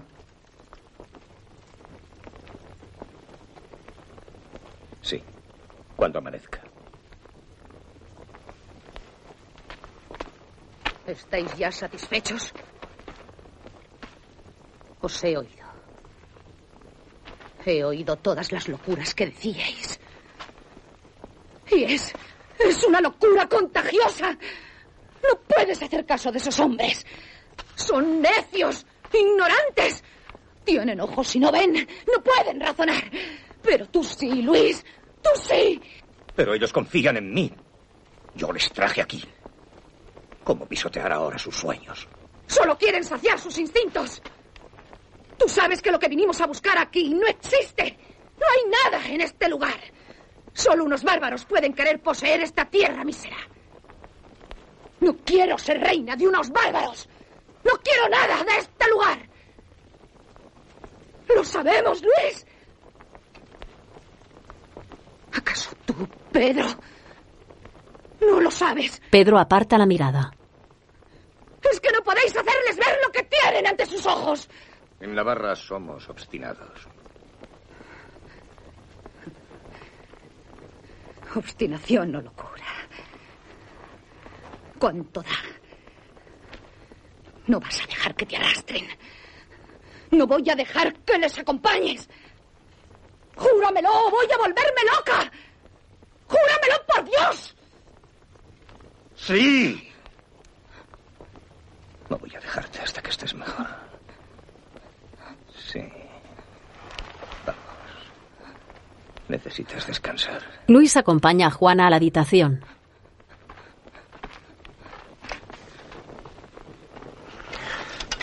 Pedro se sienta delante del fuego, enfadado. Pedro, ¿sigues ahí? Ya ves en qué estado se encuentra. Tiene mucha fiebre. Debo cuidar de ella. Mm. Sí. Está enferma. Tiene mucha fiebre. Debo cuidar de ella. Debes cuidar de tus tropas. Esas tropas no corren peligro. Que no corren peligro. Es que no te das cuenta de que el desaliento les corroe. No sabes que prefieren cualquier peligro antes que la humillación y la vergüenza. Pedro. ¿O es que un caballero no teme al deshonor más que a la misma muerte? Pedro, exageras. No hay deshonor en la prudencia. ¿Y quién sabe cuándo termina la prudencia? ¿Y cuándo comienza el deshonor?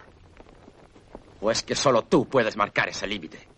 Pedro, te consiento que hables de honor, pero no te consiento que juzgues el mío. Luis, recuerda que ahora es también el nuestro. Y no olvides tampoco que el de tu hermano y el de Navarra también dependen de ti. Luis se queda pensando con la mirada perdida.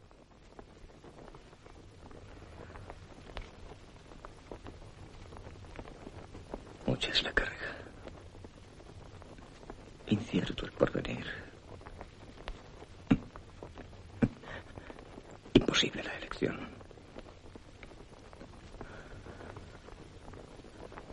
Gracias, Pedro. Te veré mañana. ¿Vendrás? Cuando amanezca. A la mañana siguiente, Luis se pone el casco y se prepara para salir.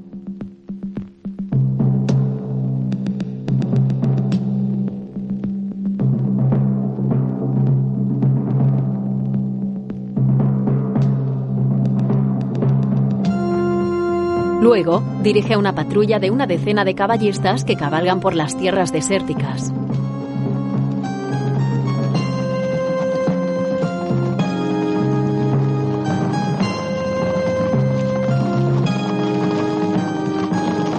Pasan por zonas con un poco de vegetación.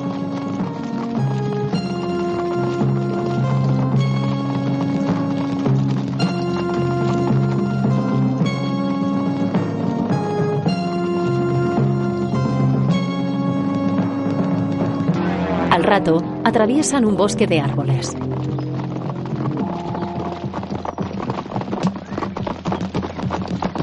Poco después, bajan de los caballos y se esconden entre hierbajos. Lo sabía. Murallas. No son muy altas. Podemos construir máquinas de asalto. Hay mucha madera en estos bosques. Antes de decidir el cerco hay que estudiar las posibilidades del suministro. Somos pocos para un cerco prolongado. Quizás salgan si los hostigamos. ¿Y cuántos saldrán? ¿Quién lo sabe? Observan a lo lejos un castillo amurallado. Al poco, avanzan entre árboles.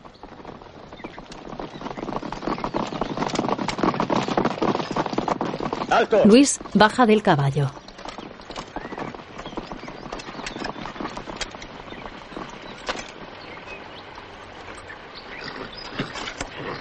Tengo sed.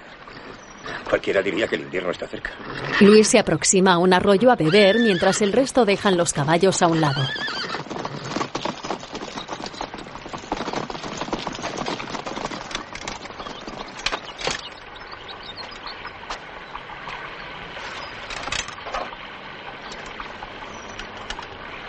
De pronto, un gran número de enemigos aparece entre los árboles y arbustos dispuestos a atacarles.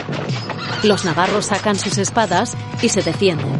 Don Luis se prepara cuando de repente un soldado le clava una lanza en el abdomen. Beaumont cae al suelo e intenta alcanzar su espada, que queda atrás. El enemigo saca un hacha y le corta la mano. Pedro aparece y se deshace del rival con un golpe. El joven se queda perplejo al ver la extremidad de Luis. Pedro. Tráemela. Tráemela. Pedro permanece inmóvil. Tráemela. Tráemela. ¡Tráemela! Mientras, dos soldados navarros reducen a un adversario en presencia de Urtubia, que lo agarra por el casco y lo amenaza con cortarle el cuello.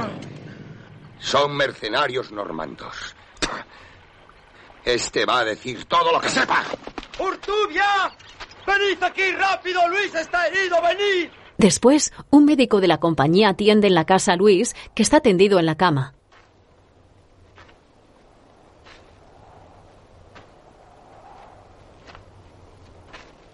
La duquesa y Pedro observan con preocupación. Hamed se asoma a escondidas para verlo. Pedro, El joven sale a hablar con Urtubia. ¿Cómo está? Luis no va a morir. El prisionero ha hablado. Mañana Durazo abrirá sus puertas y todo su ejército se nos echará encima. Necesito una orden. En cuanto acabe el médico hablaré con Luis. Estaremos esperando. Pedro se queda pensativo apoyado en el quicio de la puerta.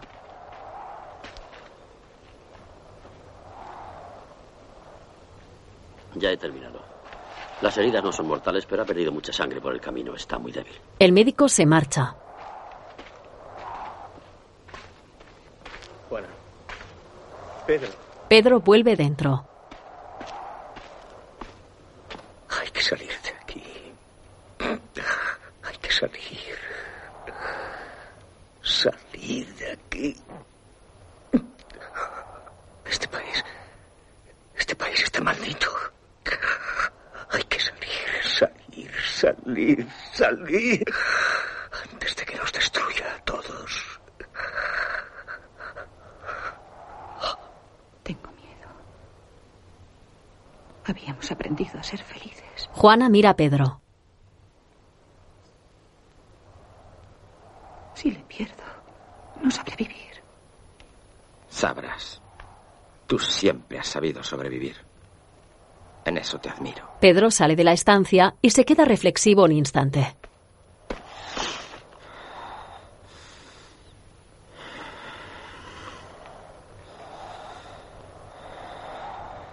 Pedro. Pedro. Pedro. Tenemos que atacar. Atacar. Pedro, hay que atacar. Atacar. Pedro se dirige a sus hombres, que lo esperan impacientes en la puerta de la casa. Estos abren un pasillo y él pasa mirando fijamente a cada uno de ellos.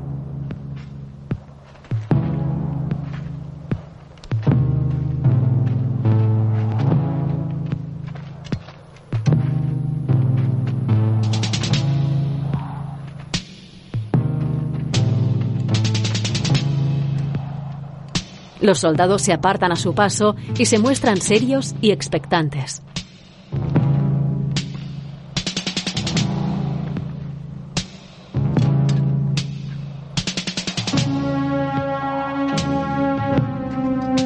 Pedro recorre el campamento. Urtubia intenta dirigirse a él, pero este lo rechaza y se queda mirando detenidamente a sus hombres.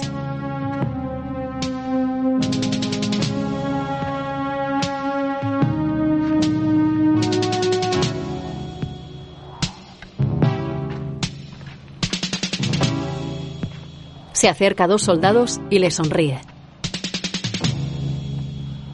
Luis manda atacar. Me ha dicho que su honor y el de Navarra están en nuestras manos. Y espera que no le defraudéis. Os traigo estas palabras suyas. Honor y victoria. Al amanecer, tres caballistas hacen guardia en el campamento alrededor de la laguna. Se forman columnas de humo en los restos de las hogueras de la noche anterior. Mientras, dentro de la casa, don Luis permanece tendido sobre la cama con lágrimas en los ojos. Juana duerme sobre él.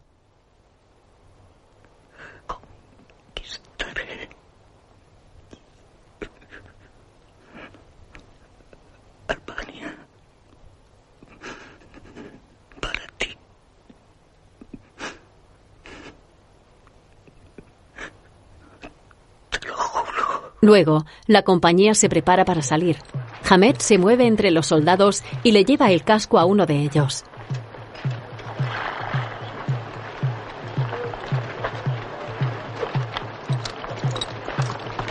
Otros sacan a los caballos de donde los guardan.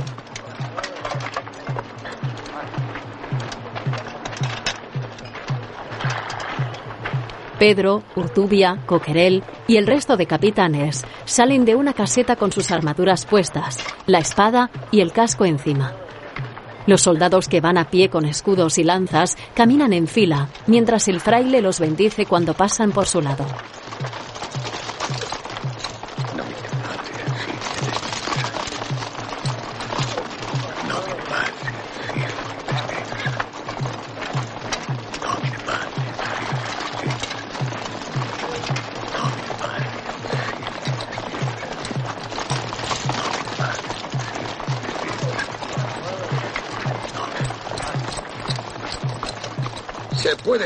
Qué estás haciendo? Os bendigo en nombre de Dios para que os ayude. Es mucho mejor que bendigas a los albaneses. Lo necesitan más.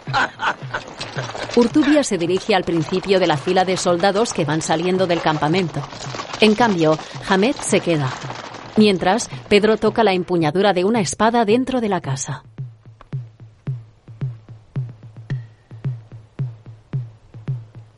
Pedro.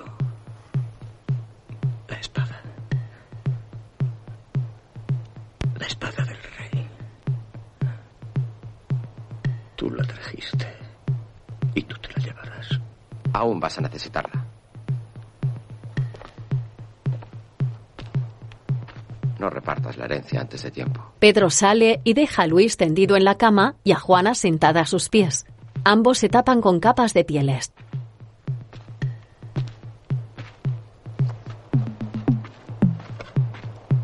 El joven se pone el casco y se marcha a caballo.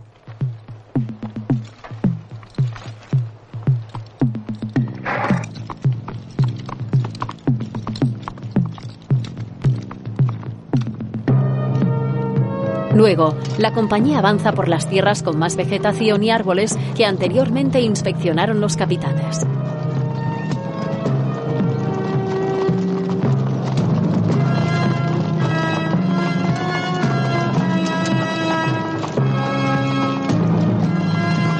Los caballistas van al frente del grupo. El resto de hombres los siguen detrás a pie.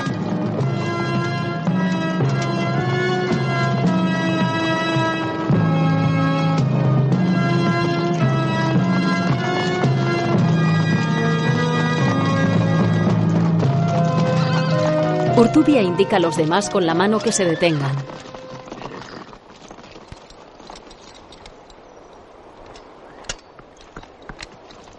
Él, Pedro y Coquerel avanzan con precaución unos metros hasta llegar a una explanada.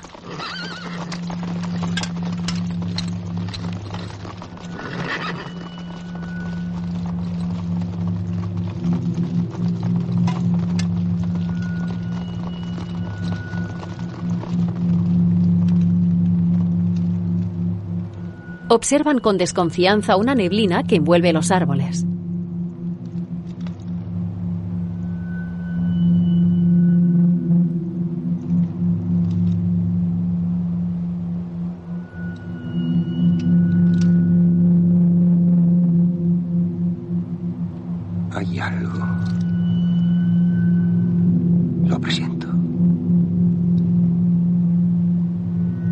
Arqueros preparados. Pedro vuelve con el resto de la compañía. ¡Arqueros al frente! ¡En línea! Los soldados se colocan en la fila horizontal.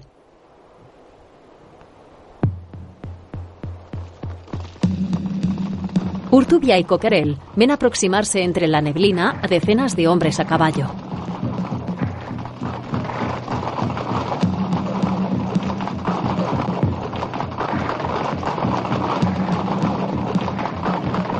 Detrás de ellos aparecen otras tantas decenas de soldados a pie. Entre todos ocupan la explanada.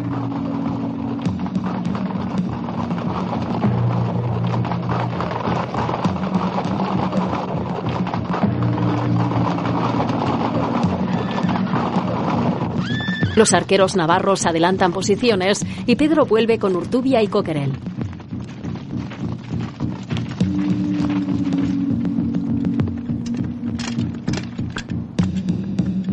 La tropa enemiga se distribuye por la explanada frente a ellos. La mayoría de guerreros portan lanzas.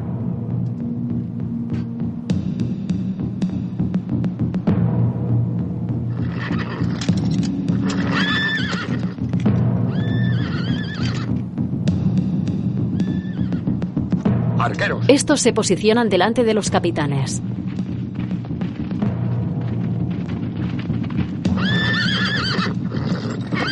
Continuación, los caballistas enemigos avanzan mientras que los arqueros navarros cargan sus arcos y les apuntan.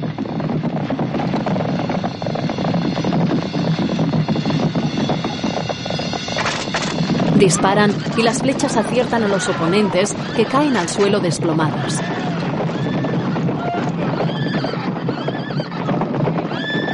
Los caballos huyen. El resto de guerreros permanece en su sitio.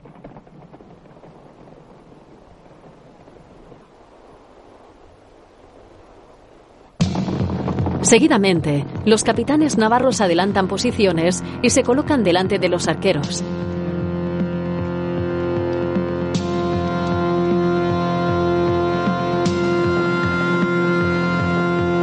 Se miran entre sí con confianza.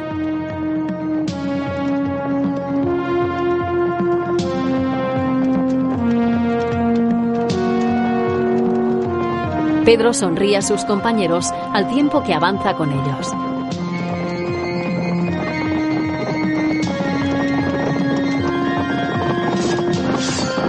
Desenfundan las espadas y preparan las lanzas. La compañía navarra al completo corre hacia los adversarios. Estos se disponen a contraatacar.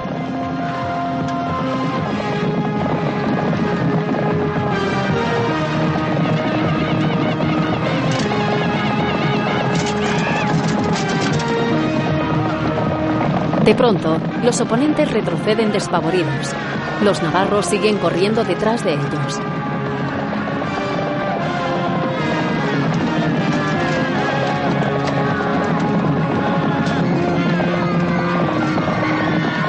Se adentran en el bosque y poco a poco consiguen alcanzarlos. Acaban con un guerrero que se disponía a atacar con un hacha.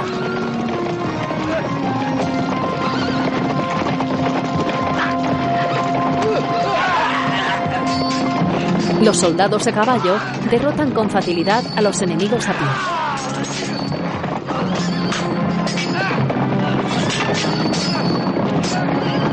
Urtubia intercambia golpes con un soldado.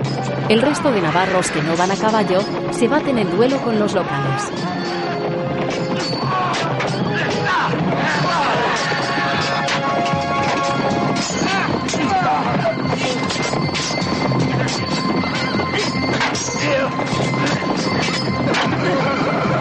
Los contrarios van cayendo progresivamente a manos de Urtubia, Pedro y sus hombres, que los atacan con sus lanzas y espadas.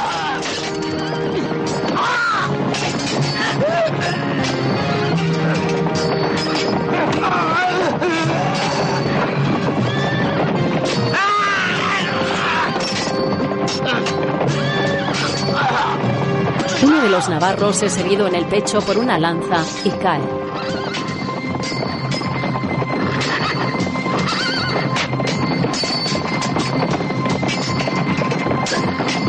Un compañero se deshace de dos enemigos al tiempo que otro le clava un hacha en la espalda.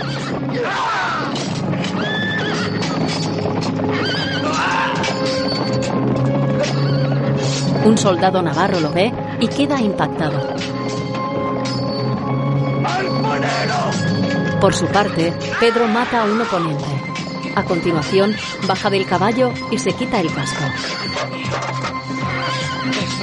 Un contrario se abalanza y él lo esquiva propinándole un golpe en las piernas. Seguidamente, se bate con otro adversario chocando sus espadas con fuerza hasta que acaba con él. ¡Rendíos! ¿Pero por qué no rendís? ¡Rendíos! ¡Esto es una matanza! ¡Rendíos, Dios mío! ¡Rendíos, rendíos! Más tarde, un soldado navarro se sienta apoyando la espalda en un árbol en gesto de abatimiento. Dos compañeros caminan por el camino de batalla, de aspecto desolador y con numerosos cadáveres repartidos por el suelo.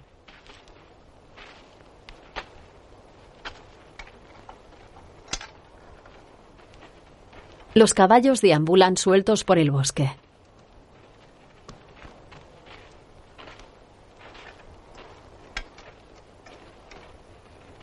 Otros miembros de la compañía recorren la zona sorteando las armas, escudos y cuerpos de las víctimas. Uno de ellos recoge espadas.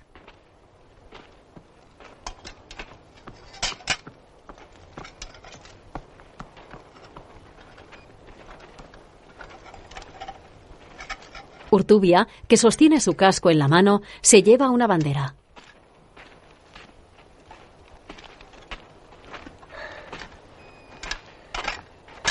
Hemos vencido. Sí. Hemos vencido. Pedro, que tiene sangre en el rostro, se muestra impactado. Después, el cielo se nubla sobre la casa del campamento. Allí permanecen los soldados que hacen guardia, el fraile y el médico.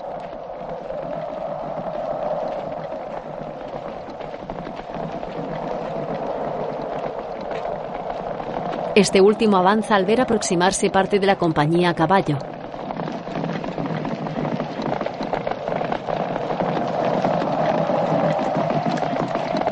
Pedro llega en primer lugar.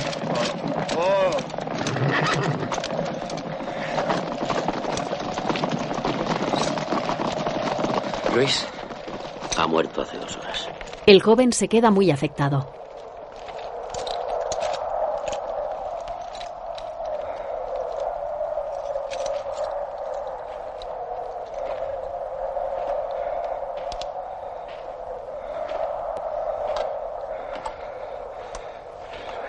Camina entre sus compañeros y a continuación entra en la casa.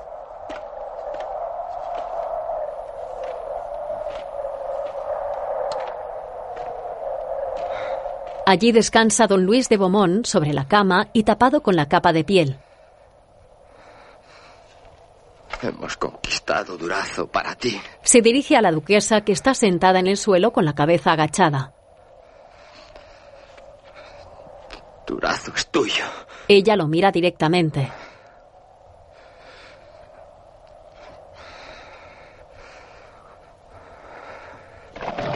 Al rato, Urtubia llega al campamento y clava en el suelo la bandera, la cual recoge Hamed.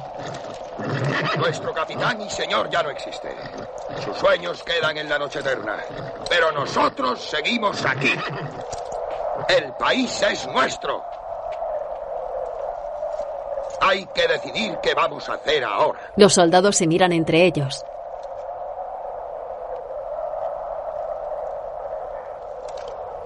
En otro momento, la compañía emprende camino por el campo. Varios hombres transportan el cuerpo de don Luis en una camilla. Con la muerte de don Luis, todo aquel enorme esfuerzo no sirvió de nada. Desamparados, sin medios ni motivos para permanecer allí, la mayoría de los integrantes de la gran compañía de Navarra se dirigieron al sur, en donde Urtubia conquistó Atenas y Tebas. Estuvieron en Grecia 25 años. La duquesa marchó a Francia, donde varios años después casó con el duque de O. Pedro la Saga ni siquiera quiso entrar en la conquistada Duraz. Volvió a Ujue, donde casó con Juana, la hija bastarda de Luis. Yo volví con él tratando de entender por qué a veces la suma de muchas cosas lógicas conduce a una situación tan absurda. Pero es que me parece que los de este país somos así. Mientras la compañía se dispone a entrar en Durazo con la duquesa de Anjou entre ellos, Pedro retrocede a caballo y Hamed lo sigue corriendo.